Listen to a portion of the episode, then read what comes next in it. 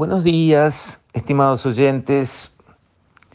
Por estas fechas de fin de octubre se celebra eh, originalmente en los países anglosajones y después con la globalización la costumbre se fue extendiendo a muchos otros países del mundo, Halloween, que es una fiesta extraña, es una fiesta básicamente dedicada a los niños, pero con un mensaje atrás raro.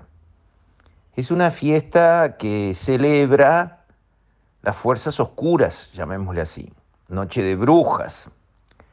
En realidad, para los entendidos, eh, corresponde al cumpleaños del diablo, por eso las brujas festejaban. Y eso es lo que, camuflado con una capa de simpatía, y de eh, juegos, disfraces y todo eso, es un mensaje que pasa y en el fondo tiene, digamos, eh, ¿cómo decirlo? Una presentación para los niños que no es cándida, no es ingenua. La frase de gancho, digamos, de la celebración que usan los niños, trick or treat en inglés, que quiere decir treat es una ayuda, un, un regalo, los niños piden un caramelo, piden que se les regale algo, o trick o problema, trampa, eh, digamos, acción negativa. O sea, de alguna manera me das un regalo o te la ligás. Básicamente eso es el mensaje, que no, no se aplica en la realidad. El niño no le clava un alfiler al que no le da un caramelo. Pero la frase está y la frase viene desde la noche de los tiempos. No, no es una frase, digamos así, buena en el sentido humano no está bueno enseñarle a los niños pedí algo y si no te lo da, amenaza, porque esa frase pide y amenaza en la misma frase. Con lo cual, digamos, es cierto que el contenido profundo de la celebración se ha ido perdiendo y se ha revestido todo de una intrascendencia, un juego y una visión edulcorada de algo que en el fondo y profundamente era eh, embromado por todas estas raíces y por el mensaje que transmite. Dame lo que te pido o te la ligás. Esa es la frase gancho de Halloween. Yo comprendo que en la globalización al final todos terminamos, queriéndolo o no, viendo las mismas películas, siendo hinchas de los mismos equipos de fútbol internacional, siendo seguidores de los mismos actores. En fin, la globalización genera una hegemonía cultural que a veces no reconocemos y de alguna manera va deteriorando, va desgastando y va dejando caer en el olvido tradiciones locales muy ricas, muy valiosas, probablemente mejores en su fondo y en su forma que estas este, avalanchas que se vienen de, digamos, tradiciones ajenas. Yo estoy seguro que es prácticamente imposible resistir estas tendencias, lamentablemente. Es imposible porque los medios de comunicación primero y las redes después siguen ese camino, se alinean con esas pautas y tienen una fuerza tan grande en nuestras sociedades especialmente en las generaciones nuevas, que el proceso de ir absorbiendo, adoptando esas prácticas, algunas buenas, otras no tanto, se vuelve imparable. Pero eso no quiere decir que estemos de acuerdo con esa tendencia.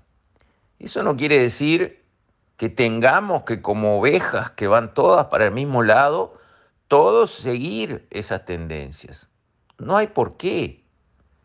Y yo creo que hay espacio para la reivindicación de lo local, de lo propio, de lo que nació con nosotros, nos diferencia, nos representa.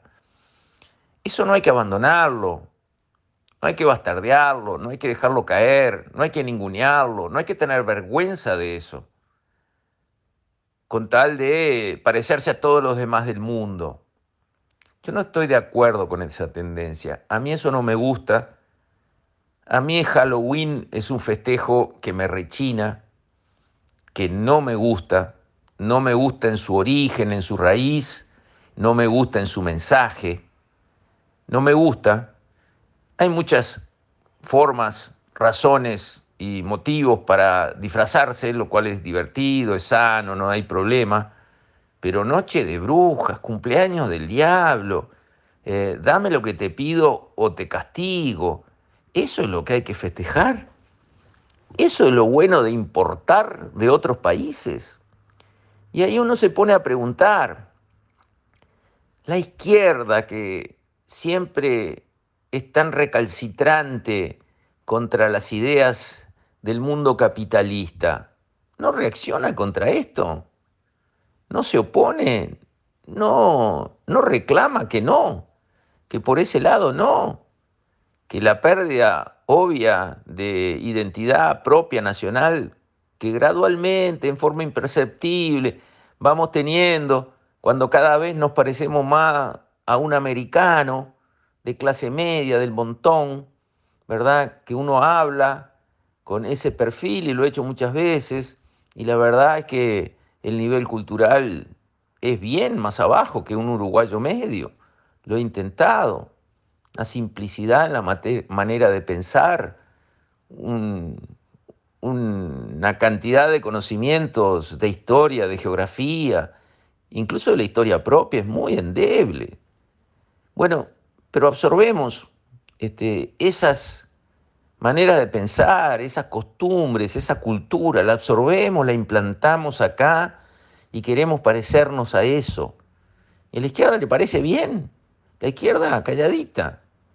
Ahí vemos las incoherencias, las inconsistencias, ¿verdad? de reclamar furiosamente contra el imperio, el imperialismo y el capitalismo y bla, bla, bla, bla, y después alegremente traer para casa sin chistar, sin levantar un dedo, lo que todo eso también tiene adentro, como por ejemplo Halloween. Son temas para reflexionar.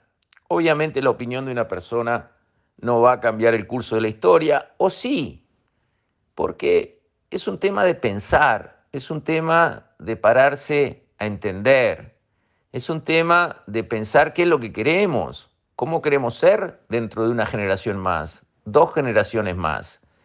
Y para saber y lograr ser como queremos ser dentro de una, dos, tres generaciones por delante, tenemos que actuar ahora, porque los padres de los niños actuales los están formateando para ser la próxima generación y ellos formatearán a la siguiente.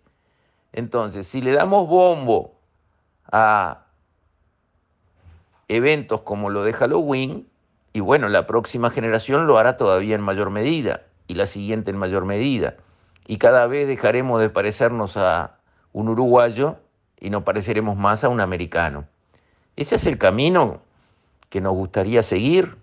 Bueno, la verdad es que a mí no, y dejo el tema para reflexionar. Con esto, estimados oyentes, me despido. Hasta mañana, si Dios quiere.